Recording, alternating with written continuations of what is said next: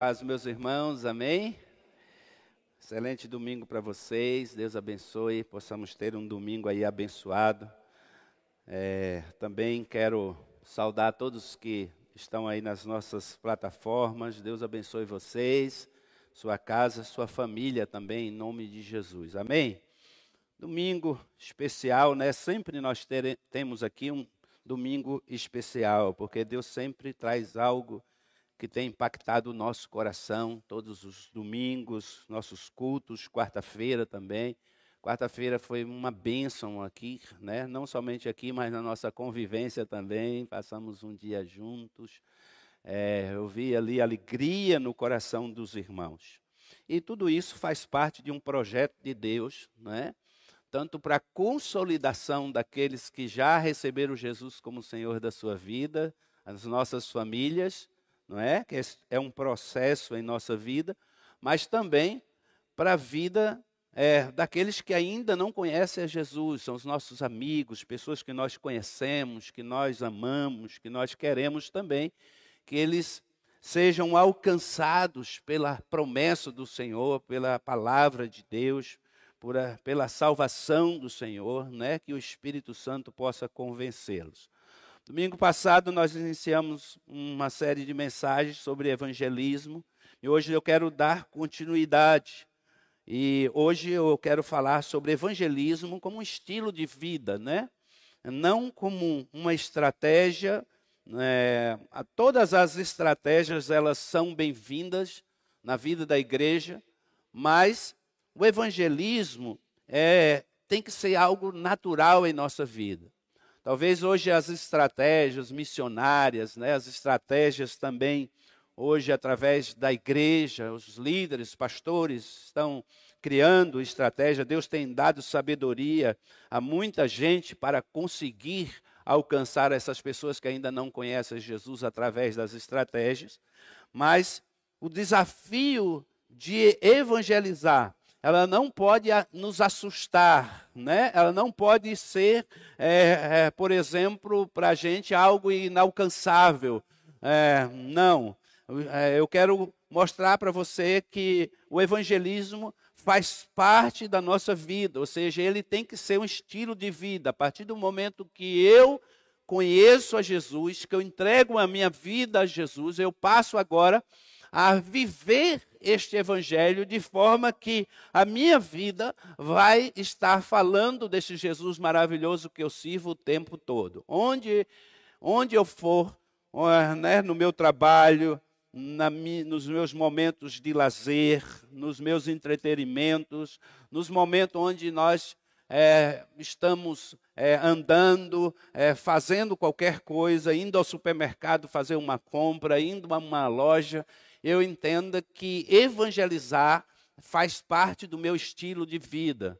Pastor, como eu faço isso? Isso é, é, algo que você tem que pedir a Deus, né? Clareza na sua mente, no seu coração, e é um olhar, né, para fora também algo que Deus te dá, que é uma chama que arde no nosso coração por almas. Isso, irmãos, não é só na vida de algumas pessoas. Isso não deve acontecer apenas na vida de é, pessoas que têm ministérios específicos, não é?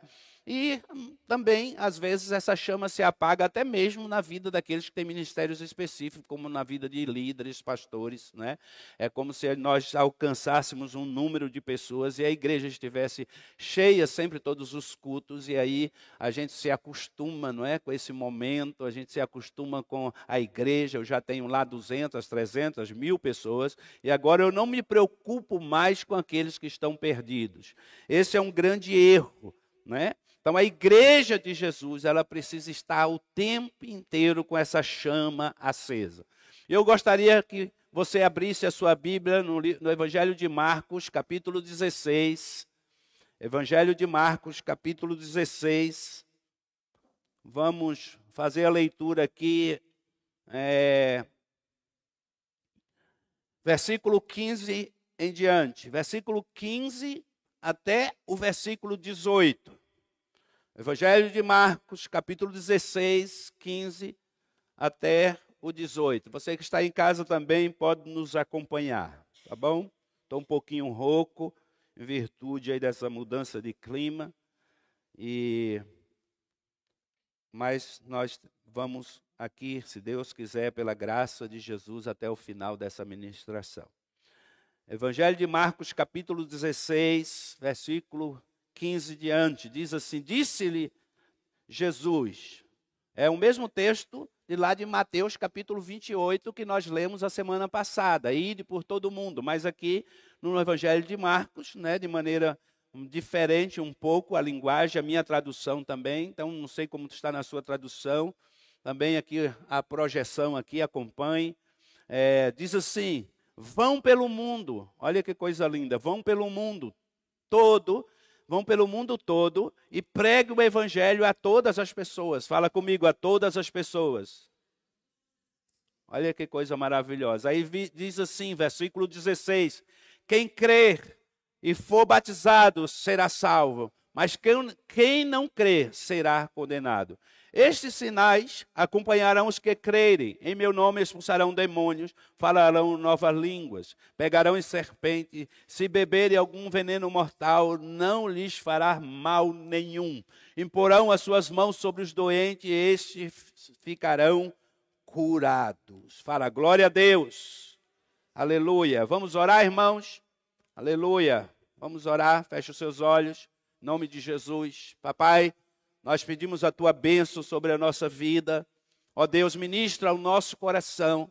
Que essa chama do Senhor possa arder no nosso coração cada vez mais, que teu Espírito Santo possa tomar cada vida, Senhor, que vai ser ministrado neste momento, ó Deus, que esta palavra, como uma semente, ela possa cair na boa terra e produzir 30, 60, 100 por um, para a glória do teu nome, meu Pai. Nós estamos trabalhando em prol da tua obra, em prol do teu reino, em prol de pessoas que ainda não conhecem o teu evangelho, que não receberam a revelação da tua palavra. Por isso, em nome de Jesus, nós pedimos, ó Deus, que aqueles que nos ouvem nesta manhã, que ainda não conhecem a palavra de Deus, possam entender, Senhor, que o Senhor tem um propósito na vida dele e o Senhor quer salvá-lo, em nome de Jesus. Amém? Aleluia, glória a Deus. Você que está nos assistindo, você puder compartilhar essa mensagem agora, por favor, compartilhe. Amém? O que significa evangelho, não é? Que significa evangelho? Nós ensinamos isso aqui domingo pela manhã sobre o evangelho, né? O evangelho quer dizer boas novas. Todas as vezes que você estiver falando do evangelho para alguém, anunciando esse evangelho, você está falando de algo novo, das boas novas do evangelho. Ou seja, você está é, sendo usado por Deus para anunciar aquelas pessoas que ainda não conhecem a palavra, que estão na ignorância, que elas possam, é, a partir desta palavra, tomar uma decisão na sua vida de servir a Deus. É, não fazer parte da religião, não, é? não fazer parte de uma instituição, mas entregar a sua vida a Cristo. Nesse, nesse tempo, irmãos, isso é mais importante do que nunca, e essa é a coisa certa a fazer. O que, que aconteceu ao, longo dos anos? No início do século, né, a igreja primitiva, conhecida como igreja primitiva, as pessoas realmente se convertiam. O que é se converter? É mudança de rumo, mudança de direção. É uma decisão que nós tomamos a favor de Cristo e aí a minha vida é mudada, é transformada. Vou dar um exemplo para vocês. Por exemplo, eu, eu, estou fazendo uma viagem e, é, mesmo com GPS, né, isso, isso, acontece comigo direto. É, é, às vezes você pegou um caminho, você chegou numa encruzilhada e você ficou em dúvida e pegou um caminho errado. Né? E lá na frente, você vai perceber que aquele caminho está te levando para um lugar onde você não planejou ir, onde você não queria ir. E aí você para, olha, né, vê um mapa. Eu lembro desse um tempo, há anos, né, quando não tinha GPS, a gente carregava aquele mapa rodoviário. Quem já fez isso aí? aquele mapa rodoviário no carro, né? Você ia fazer uma viagem longa, e eu fiz muitas viagens para o Nordeste. E a gente, mesmo conhecendo a estrada, aquele mapa fazia parte da nossa rotina, da nossa vida, não saía do porta-luva do meu carro. Mas de vez em quando eu pegava um caminho errado. E aí eu tinha que fazer o quê quando eu pegava o caminho errado? Eu tinha que parar, retornar para pegar o caminho certo em direção à minha cidade, ao lugar onde eu estava indo. Então, conversão significa mudança de direção, mudança de vida. Como que eu vou levar uma pessoa a Jesus? Né? Isso é importante também nós entendermos isso. Como que eu posso levar alguém a Jesus? Como que eu posso apresentar o evangelho a uma pessoa?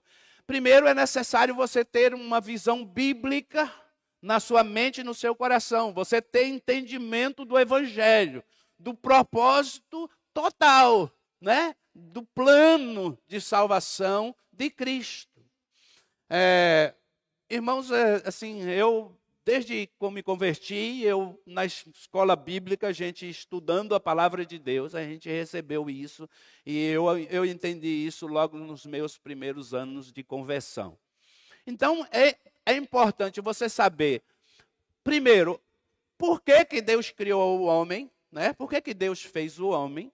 Segundo, o que, que aconteceu com esse homem, que é a queda, né? A queda do homem. O homem pecou e se afastou de Deus. E agora existe um projeto, um projeto do Pai que envia o seu filho para redimir a humanidade. Ou seja, esse é o projeto de Deus.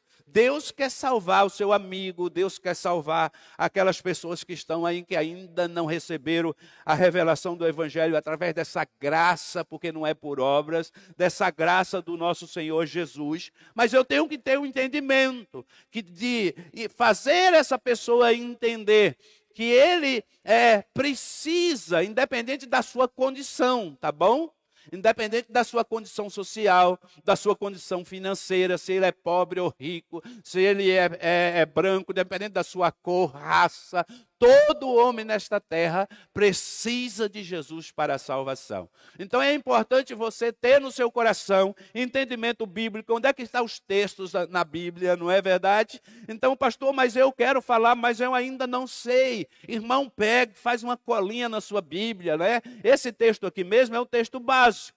É um texto que você usar, pode usar como base, Marcos capítulo 16, versículo 15 em diante, você vai ver, né? Ele está dizendo, vão pelo mundo. Ele está falando assim, olha, na verdade, essa tradução, é, ela está dizendo o seguinte: olha, enquanto você caminha, enquanto você anda, enquanto você vive, e faça o que você estiver fazendo, ou seja, eu não preciso é, tirar um tempo só para isso. Ah, é agora, pastor, eu não tenho tempo, né? As pessoas sempre têm esse argumento. E quantas pessoas falam, pastor, eu não tenho tempo? Irmãos, nós, você não precisa separar um tempo para evangelizar. Vocês estão entendendo? essa palavra, ela está dizendo assim, Jesus está dizendo assim, ó, enquanto você anda pelo caminho, enquanto você vai, enquanto você trabalha, enquanto você faz o que você está fazendo, enquanto você se diverte, fala de Jesus. Apresente às pessoas Jesus Cristo. Aí é importante também você ter conteúdo bíblico, porque há pessoas que pode te, vai te questionar, vai querer ver nas escrituras, e é importante você é, mostrar nas escrituras, irmãos, porque as escrituras, ela é a palavra de Deus, e o Espírito Santo vai falar no coração das pessoas através da palavra. Meus irmãos, é a palavra. A palavra se revela ao coração do homem através de uma ação do Espírito Santo. O que que Deus vai usar? Apenas a sua boca como uma ferramenta para convencer as pessoas que Jesus é o único caminho. Amém? Ele está dizendo, ele é o único caminho. Jesus disse, eu sou o caminho. Não existe outro.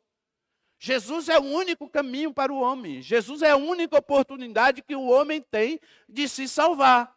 Então, é, evangelizar é transmitir as boas notícias da salvação. Porque o homem está perdido. E em algum momento também o homem pode, mesmo conhecendo a Jesus, ele pode ficar por algum momento separado de Deus. Isaías 59 vai, versículo 2 vai dizer isso. Ele vai dizer que as transgressões do homem, os pecados do homem fazem separação entre nós e Deus. Então é importante nós termos esse, termos esse papel. Domingo de manhã nós falamos sobre a, o papel da igreja como a igreja da reconciliação. É isso que nós temos que fazer.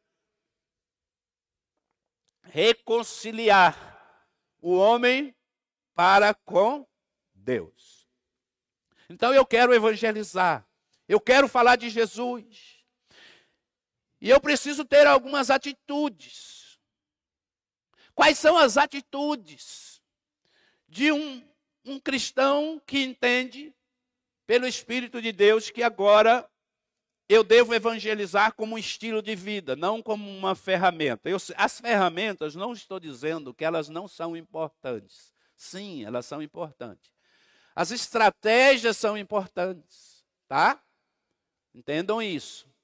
Mas assim, o tema é evangelizando como estilo de vida. Amém?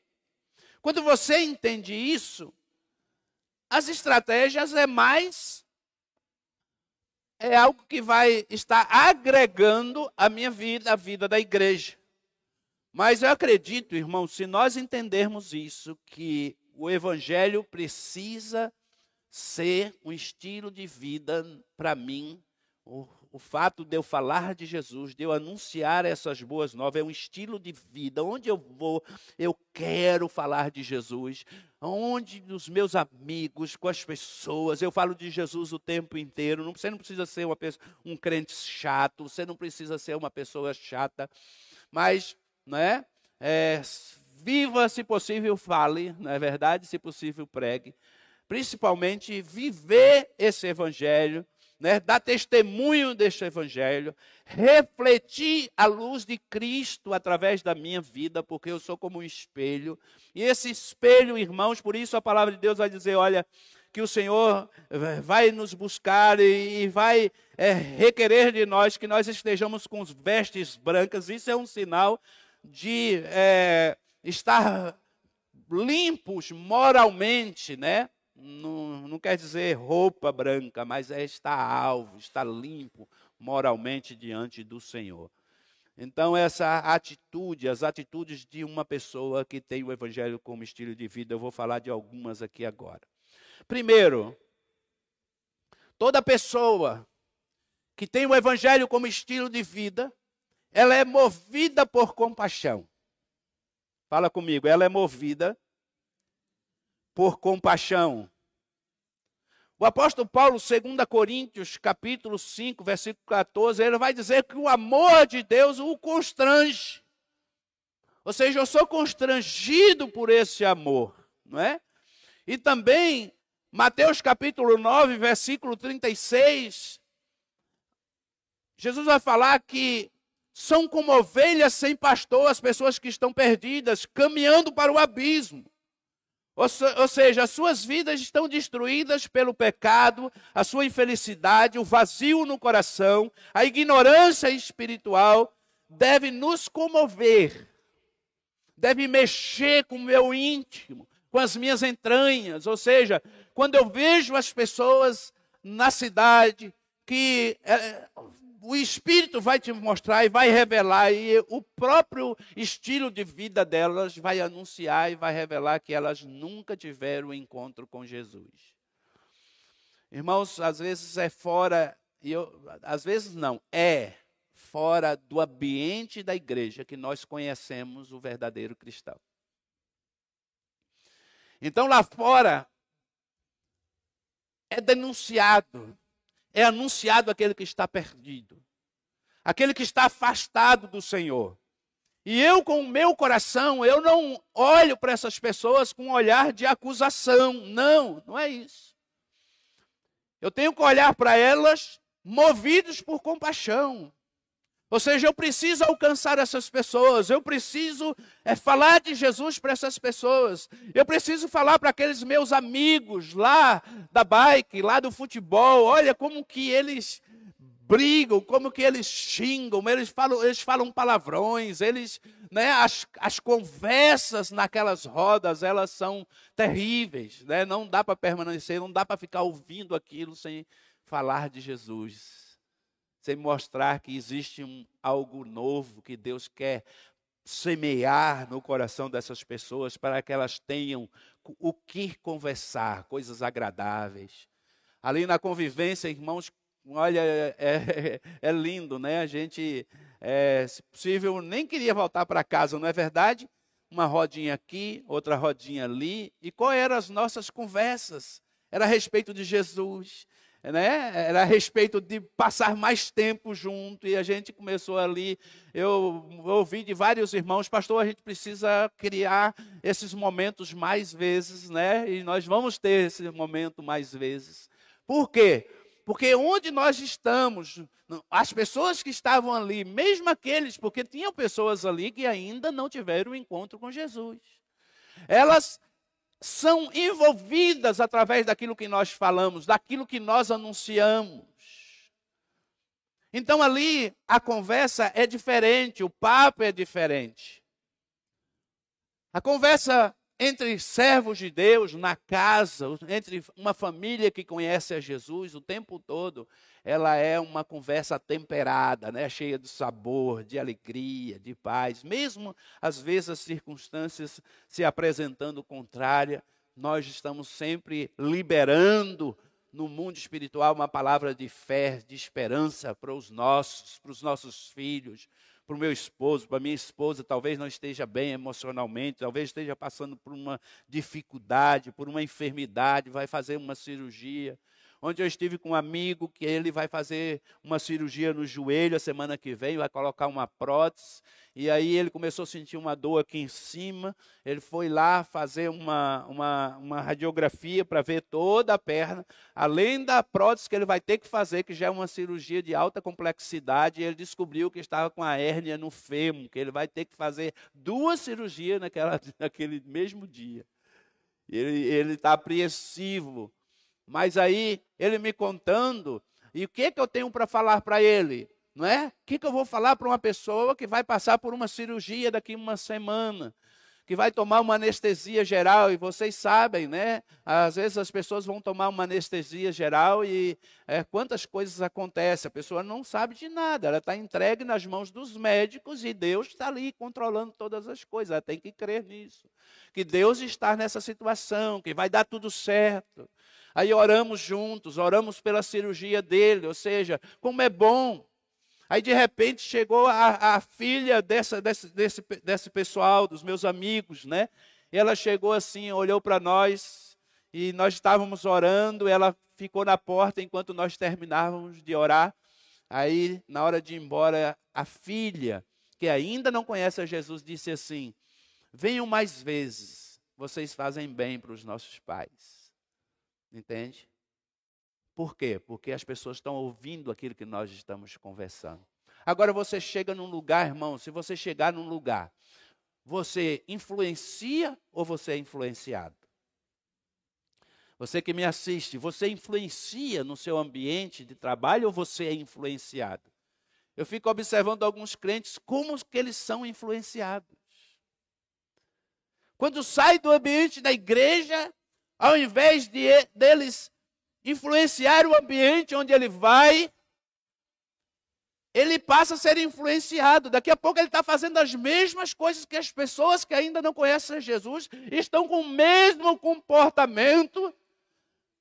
Aí as pessoas citam aquele texto, né, diz assim: olha, as más companhias corrompem os bons costumes. Só corrompe, irmãos, daqueles que ainda não estão firmes no Senhor. Porque quem está firme em Jesus, quem está, como nós falamos na semana passada, o caráter de Cristo foi impetrado no nosso coração, está em mim. Eu não sou influenciado, não importa o lugar onde eu vou. Não importa se meus amigos não conhecem a Jesus, eu vou chegar lá e eu vou ser quem eu sou. E as pessoas vão ver diferença na minha vida e elas vão falar assim: ó, o Rio é diferente, é, o Rafael é diferente, não é? A irmã é diferente. Essa irmã é uma bênção aqui no trabalho. Ela é sempre atenciosa, ela é um doce de pessoa, porque Jesus faz isso. Ela, ele muda a nossa vida. Por isso que Jesus diz: Vós sois a luz do mundo. Então vocês vão iluminar onde há trevas. Jesus também diz: Vós sois o sal da terra. Onde não existe mais sabor, vocês vão dar sabor. A lugar onde as pessoas estão sem esperança, vocês vão levar a esperança do Evangelho. Há uma frase que eu sempre usei nos meus momentos devocionais, e também eu usava essa frase em todas as campanhas que eu fazia na igreja: Jesus é a única esperança. Jesus é a única esperança, irmãos, para este mundo. Jesus é a única esperança, não são os políticos. Tem político que se ofende né, com isso, porque ele acha que a gente está falando mal de político. Não.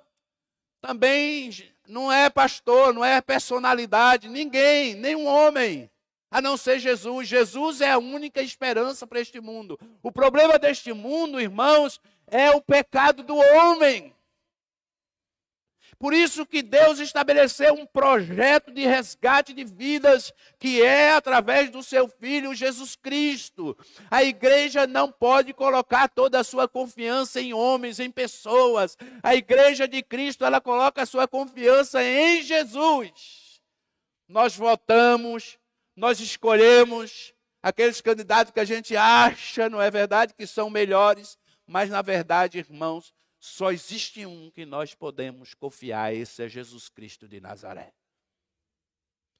Esse não nos decepciona. Esse jamais nos abandona. Então nós somos movidos por compaixão. Quem tem esse coração movido por compaixão, vê alguém que não conhece a Deus, ele diz: é mais uma ovelha que não tem pastor.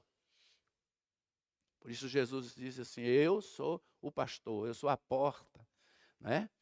E é, é tão interessante isso, porque Jesus está falando, irmãos, e ele, ele conhecia bem o contexto. Não sei se você sabe disso, mas assim, olha, ser pastor nos tempos de Jesus, nos tempos bíblicos, era humilhante. O Egito, até hoje, não é? o, Egito, o Egito nunca aceitou o pastor, sabia disso? Não existe pastores no Egito. E o Egito é o símbolo do quê? Do mundo. E tem pastor que ele quer agradar quem? Ao mundo. Não é? E, e o Egito, não, não, adianta as pessoas falarem, não, eu gosto daquele pastor. Isso é tudo é falácia. Ninguém gosta. Na verdade, alguns toleram na nossa frente. Mas ser pastor, mesmo nos tempos de Jesus, por isso Jesus usa tanta figura do pastor, porque ele queria resgatar também essa figura. Então, o pastor era uma das profissões, porque existia também, como vai, você vai ver nas escrituras também, falando dos maus pastores. Alguns pastores eram ladrões, eles roubavam, eles, eles às vezes não era aceito dentro da própria sociedade. Né? E Jesus vem para quebrar isso, ele diz: Eu sou o bom pastor. O bom pastor, o que é que Jesus diz? Ele dá a sua vida pelas ovelhas. Olha que coisa tremenda. Jesus está falando do quê? Jesus está falando para aqueles homens ali que olhava para a figura do pastor e denegria. Ou seja, o pastor não faz parte da nossa sociedade, ele tem que viver lá no campo.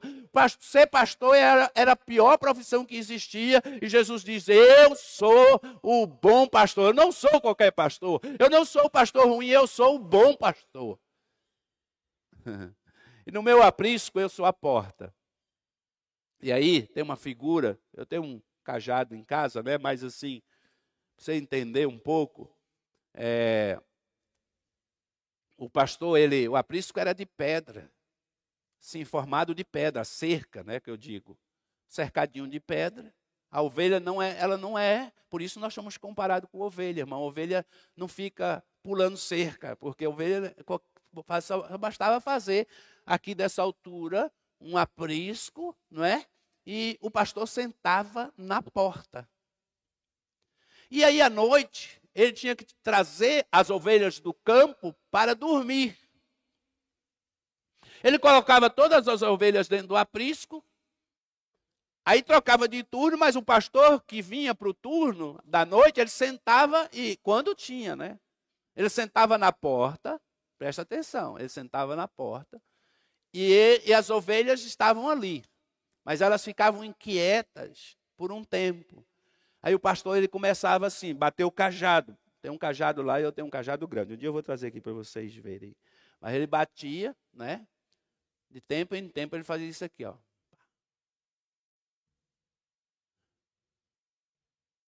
E aí, esse som refletia no, na ovelha, nos ouvidos da ovelha. E o que, que a ovelha ela entendia? Que não ia entrar um lobo. Por quê? Porque quem as pastoreava, que era o pastor, estava na porta do aprisco, guardando elas. E aí elas dormiam ouvindo esse som, o som do cajado. Olha que coisa linda. Por isso que Jesus diz: Eu sou a porta das ovelhas. Nós, como pastor, somos, temos o mesmo papel. O pastor protege o seu rebanho. Então, o pastor, ele, ele dá a sua vida pelas ovelhas. O verdadeiro, não é verdade? O verdadeiro. E as ovelhas se sentem seguras. E como é bom, irmãos, quando a gente faz parte de uma comunidade, eu também sou ovelha, que nós entendemos que nós temos um pastor que sempre está à porta. Primeiro, Jesus, o nosso sumo pastor, porque onde há verdade, onde a palavra de Deus é pregada verdadeiramente, o púlpito que jorra unção, que jorra crucificação, ressurreição, que a palavra do púlpito é a volta de Jesus, não é só bens financeiros, não é? Não é barganha. Jesus habita. Jesus se apresenta porque é o verdadeiro evangelho. Ele está dizendo: este lugar eu, eu me faço presente, eu me, eu me emano no meio do povo, eu toco nas pessoas, eu ando no meio dessa congregação porque eu me alegro, porque minha palavra é pregada, porque o coração das minhas ovelhas estão cheia de compaixão pelos perdidos, e essa chama ela é produzida pelo Espírito de Deus, e aí eu vou alcançar as pessoas. Tudo que a gente vai fazer na igreja, ela precisa ter um propósito. Não existe, irmãos, nada na vida da igreja que não tenha um propósito de ganhar almas para Jesus. Tudo que a gente faz que não tem esse propósito, nós estamos perdendo tempo, irmãos. Nós estamos perdendo tempo, porque nós somos chamados para ganhar almas. Nós fomos chamados para evangelizar, para esvaziar o inferno, as portas do inferno, elas não podem prevalecer contra a igreja do Senhor. E aqui, irmãos, presta atenção, não é um sentido de retaguarda, não é aquele sentido que você diz assim, puxa, muita gente entende esse texto errado. Por exemplo, você está passando uma luta, uma dificuldade, e você cita esse texto como se o diabo que está indo na tua casa. Não, não é isso. Jesus está dizendo que as portas do inferno não prevalecerão contra a igreja do Senhor. É quando eu vou ali onde as pessoas estão perdidas, e aí, irmãos, a unção que está em mim, não há demônio que possa resistir um homem cheio do Espírito Santo. E as portas do inferno não prevalecem, porque eu cheguei. Porque ali Jesus chegou. Presta atenção, é isso aí. É a igreja indo lá. Não é o inferno batendo contra nós. Não é o inferno querendo entrar na igreja, não é a igreja querendo entrar lá.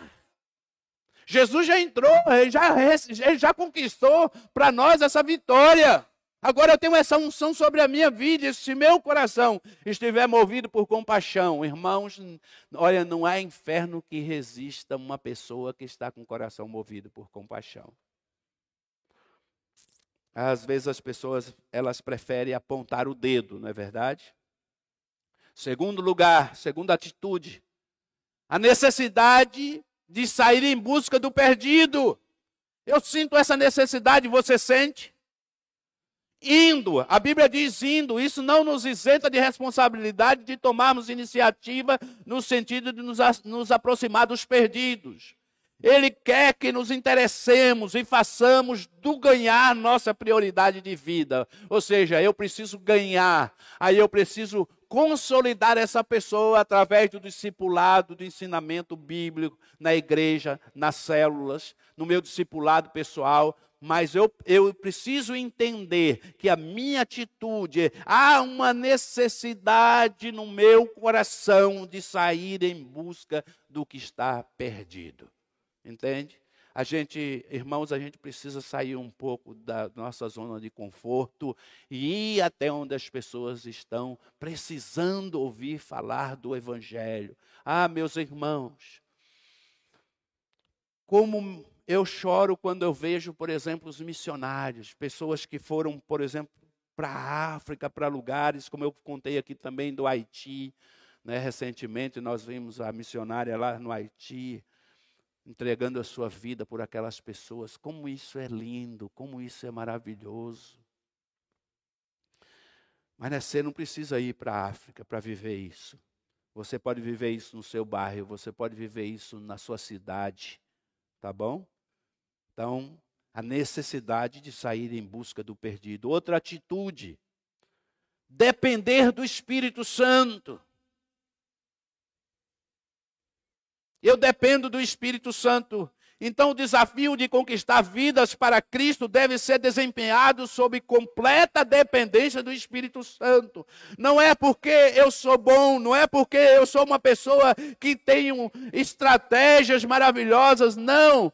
É, é o Espírito Santo que convence o homem, irmãos, que conhecendo profundamente, não é verdade, o coração do homem ele vai trabalhar nessa vida. Então eu preciso depender do Espírito Santo.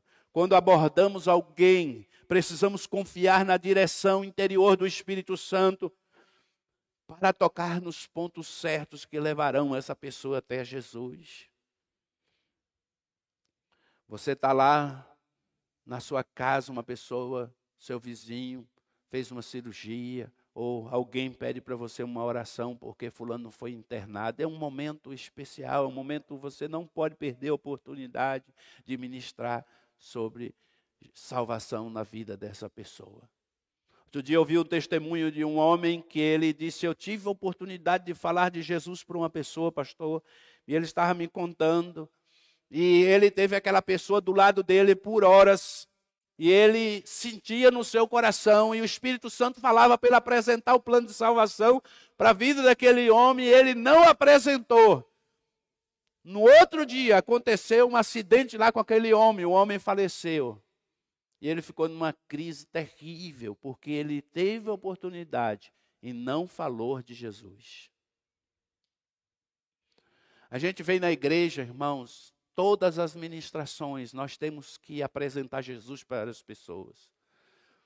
As pessoas entram aqui na igreja, eu sempre falo para os pastores aqui, né, para, os irmãos, eu tenho falado isso, no mínimo, irmãos, uma pessoa que entra na igreja, principalmente pela primeira vez, ela vem debaixo de uma expectativa de um toque de Jesus. E como que Jesus vai tocar na vida dela? Através de mim, através de você. Às vezes uma pessoa, ela está passando por uma crise. Você sabe, a gente não precisa, a gente não precisa chegar para essa pessoa e querer falar algo para ela. Às vezes a gente sente essa necessidade e a gente acaba fazendo algo que Deus não mandou a gente fazer. Às vezes essa pessoa, ela vai ser tocada por Deus só de você chegar perto dela e dar um abraço nela.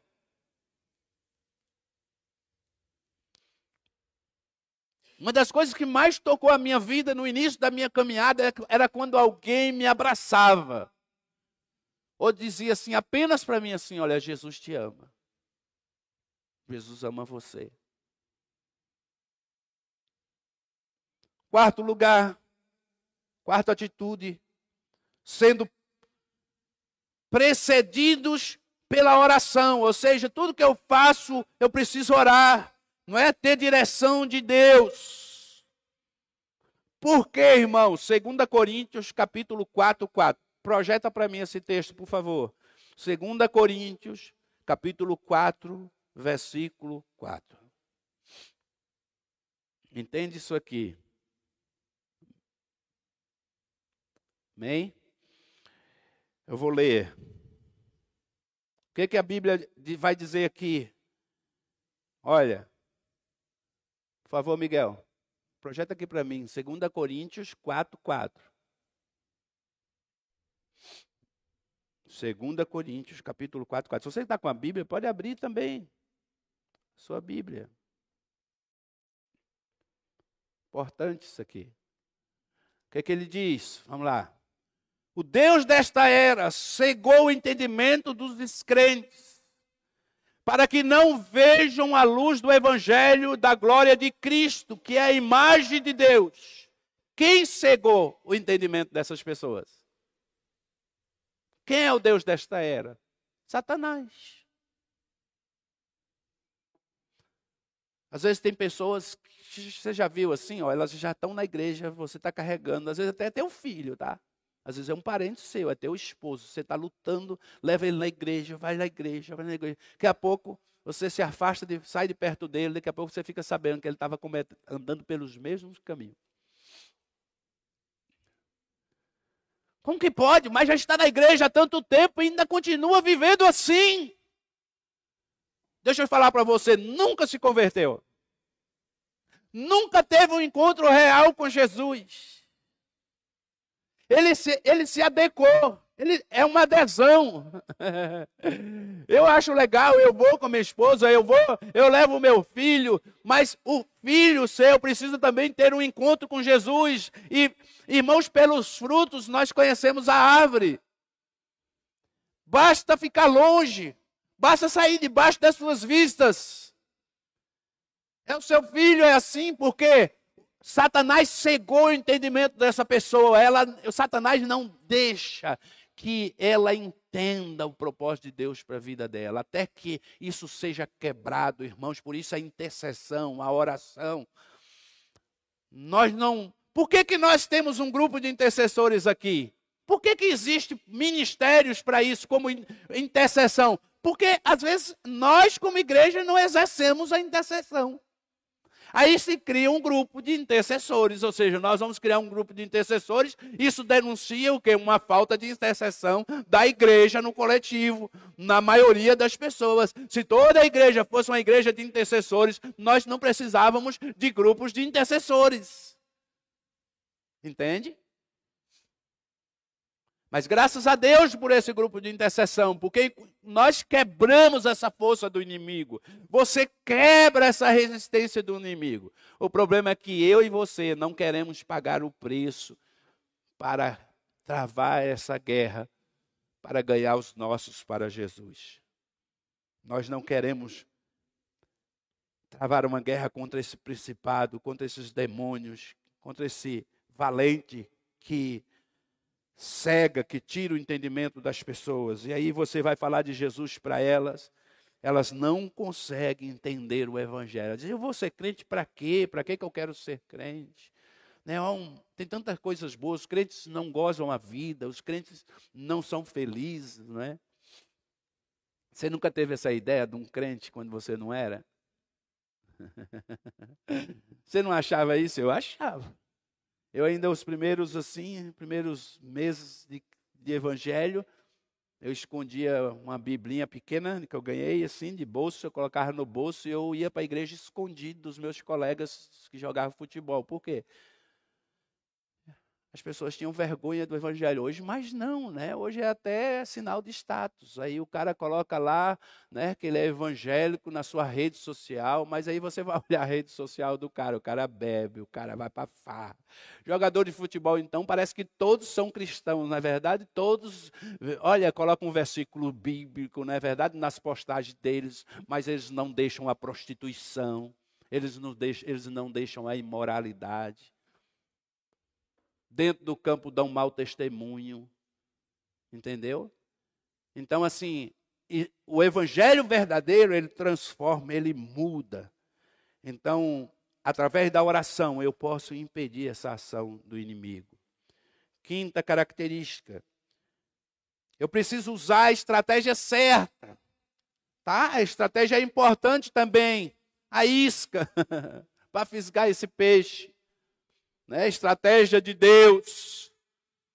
Não adianta, irmãos, às vezes nós estarmos procurando momentos assim, né? Às vezes a gente acha que, ah, eu vou levar fulano porque fulano, vem aí um pregador renomado. Aí você chega lá, o cara, ao invés de se converter, ele fica escandalizado.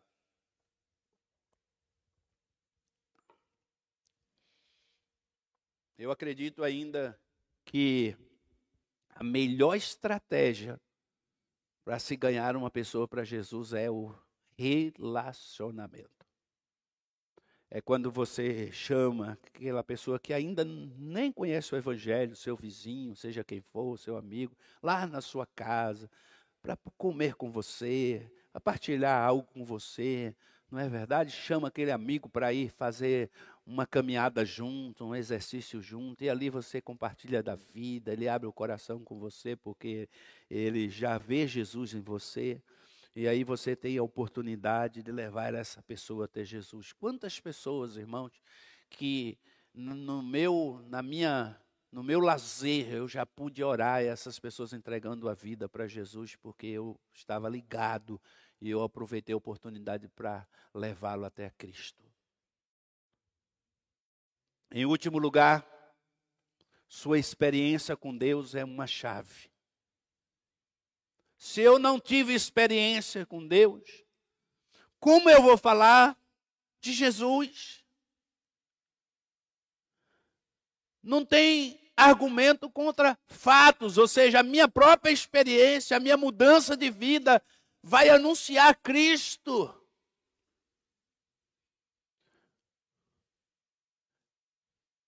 Como é importante, irmãos, isso, como é importante eu testemunhar através de Jesus com a minha própria experiência de vida. Isso é, isso é bom, irmãos, até mesmo para os pais. Os pais podem, não é, quando eu vejo alguma coisa assim que está acontecendo com alguém próximo, né, ou até um pai com um filho, o pai tem autoridade para dizer para o filho: Você já viu eu fazer isso? Você já viu seu pai andar assim? Você já viu seu pai com essas atitudes? Olha, filho, você vai casar, mas olha, seu exemplo sou eu mesmo. Você já viu como que eu trato a sua mãe? Tem gente que não pode dizer isso, não é verdade? Os filhos, muitas, isso está acontecendo demais, irmãos, que eu estou falando para vocês. A maioria eu digo maioria mesmo das moças às vezes não querem casar porque elas veem em casa uma inversão de papéis terrível, não é? E elas não querem casar. Muitas vezes ela, elas ouvem as discussões, as brigas. Isso decepciona a vida de um adolescente, de um jovem, e ele não vai sonhar mais com um casamento. Mas como é lindo quando os filhos dizem assim: Olha, eu quero ser igual o meu pai, porque o meu pai trata a minha mãe como uma rainha, como uma princesa. Meu pai é muito gente boa com, minha, com a minha mãe e eu quero ser esse marido também para minha esposa. Eu quero casar. E ela começa também a desejar ter uma família. E a igreja, irmãos, ela trabalha o tempo inteiro. Nós vamos ter aí, daqui uns dias, uma clínica, não é verdade? Como criar seus filhos. Sempre é a oportunidade da gente aprender como nós lidarmos com os nossos filhos. Você não tem ainda, mas você pode ter. Então é importante aprender. Há muitas coisas que a gente erra na caminhada porque nunca nos ensinou. Alguém nunca nos ensinou sobre isso. E a gente, na ignorância, ensinava errado. A gente não sabe e não pratica os princípios da palavra de Deus. A gente fica ouvindo, não que é errado e você deve ouvir um profissional, não é? Mas às vezes, irmãos, há profissionais, principalmente psicólogos, psiquiatras, as pessoas que não conhecem a Deus, os conselhos deles são é, adquiridos de livros, não da, da palavra de Deus. Quando você vai procurar, aqui na igreja nós temos uma psicóloga que conhece a palavra. Eu tenho certeza que é a palavra que vai nortear os conselhos que ela vai dar. Porque ela conhece a palavra de Deus. Então, um profissional nessa área que vai ajudar o seu filho em alguma situação que você não está conseguindo, ele precisa ter conhecimento da palavra de Deus para direcionar a vida dessa pessoa. A gente não dá conselho daquilo que a gente acha. A gente sempre tem que olhar para as Escrituras e dizer: olha, filho, eu até poderia falar isso, mas eu não posso negociar aquilo que as Escrituras dizem. Ou seja, a palavra de Deus está dizendo isso e você precisa entender. É através da palavra de Deus que você pode fazer isso. Entendeu? Então você pode agir dessa forma porque é através da palavra a, a Bíblia diz isso, as Escrituras diz isso, e eu posso afirmar para você, eu fico com a palavra. Então, meus amados irmãos, nós precisamos, como igreja, o dia que nós entendermos isso como igreja e vivermos isso intensamente como servos de Deus, vivermos isso intensamente como servos de Deus, nós vamos ter vitória, nós vamos conquistar muitas pessoas para Jesus, se nós, como igreja, termos como estilo de vida o Evangelho. Onde você for, o que você estiver fazendo, você esteja sempre entendendo que o teu trabalho é uma ferramenta que Deus deu a você para te sustentar, entende? Quem entende o propósito de Deus na sua vida aqui, levanta a mão. Deus tem um propósito na sua vida? Amém? Fala amém. Qual é o propósito maior sobre nós? Eu nasci, fui restaurado por Jesus e agora eu preciso me manter diante de Deus para anunciar as boas novas a outras pessoas, porque Cristo um dia voltará e me levará para diante dele, estar diante dele. Esse é o propósito maior. Né? Aí tem as coisas aqui nesta terra, que Deus nos ama e Deus nos presenteia. A Bíblia diz que Deus é um Deus que nos, um Deus bom, um Deus cheio de amor que nos quer, que, que dá o melhor para os seus filhos. Um pai que ama os filhos e dá o melhor. Eu, eu creio nisso que Deus tem o melhor para mim. Você crê? Amém? Então eu vou viver o propósito maior do Evangelho né? Propósito que Deus tem na minha vida. E aí, irmãos, Deus vai acrescentando pessoas maravilhosas, amigos maravilhosos. Deus vai suprindo as minhas necessidades, porque Ele é o meu Pai, Ele é supridor da minha vida e Ele não vai me deixar passar por necessidades. Entende? Deus sempre vai suprir aquilo que eu preciso. Não é te dar o que você não precisa. Pode ser que Ele até dê como um mimo, né? Porque Deus mima. Lá na Bahia a gente diz que Deus denga, né? Deus está dengando demais você, né? Deus está te bajulando. Deus está te, te, mimando. Quando Deus dá algo que a gente nem. Você já foi surpreendido desta forma? Que você nem sequer orou por aquilo e um dia você, quando você viu, você estava com algo na sua mão que você nem sequer orou. Aí você caiu aquela fichinha, você diz: Puxa, meu Deus, como o Senhor é bom. Eu nunca coloquei isso diante de Deus, eu nunca lutei por isso, intercedi, mas Deus me deu. Olha que coisa maravilhosa. Sabe por quê? Porque Deus ama você. E de vez em quando Deus faz isso com seus filhos. Amém? Que possamos viver esse evangelho intensamente, irmãos, em nome de Jesus, como um estilo de vida. Vamos nos colocar de pé e vamos orar. Quero orar por você nesta noite, nesta manhã. Você que venha para o culto das 19 horas. Nós temos outro culto às 19 horas. E eu acredito que será uma bênção, né? Nós teremos muitas pessoas aqui. Domingo a igreja estava linda. E eu quero orar nesta manhã por você que está nos assistindo também. Deus abençoe você. Pai, em nome de Jesus, eu oro por as pessoas que estão aqui na igreja, participando desse culto nesta manhã de domingo, Senhor. Abençoe a vida desses irmãos, que eles entendam o teu propósito, em nome de Jesus, que possamos entender esse propósito do Senhor, que a minha vida, Senhor Jesus, meu Pai, é viver para ti, é anunciar as boas novas. Eu sou portador, eu sou arauto, eu vou anunciar as boas novas onde eu for, em nome de Jesus.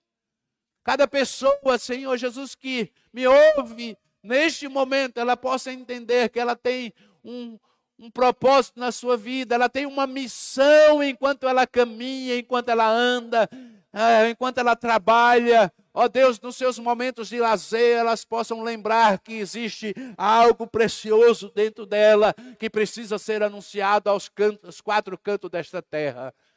Que Jesus morreu e ressuscitou e vive e voltará para buscar a sua igreja em nome de Jesus. Amém. Levante as suas mãos para o céu. Em nome de Jesus. Amém.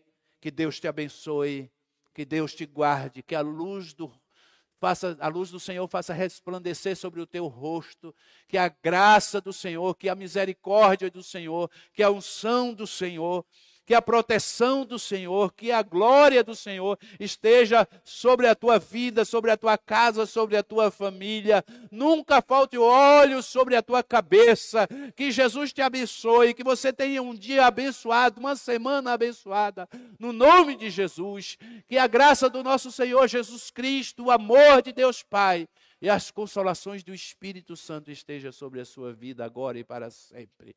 Amém. Aleluia. Amém, meu irmão? Dê um abraço no seu irmão que está do seu lado. Deseja a ele aí um bom domingo, excelente restante de dia, em nome de Jesus. Obrigado por ter vindo participar do nosso culto nesta manhã. Deus abençoe vocês grandemente em nome de Jesus. Amém.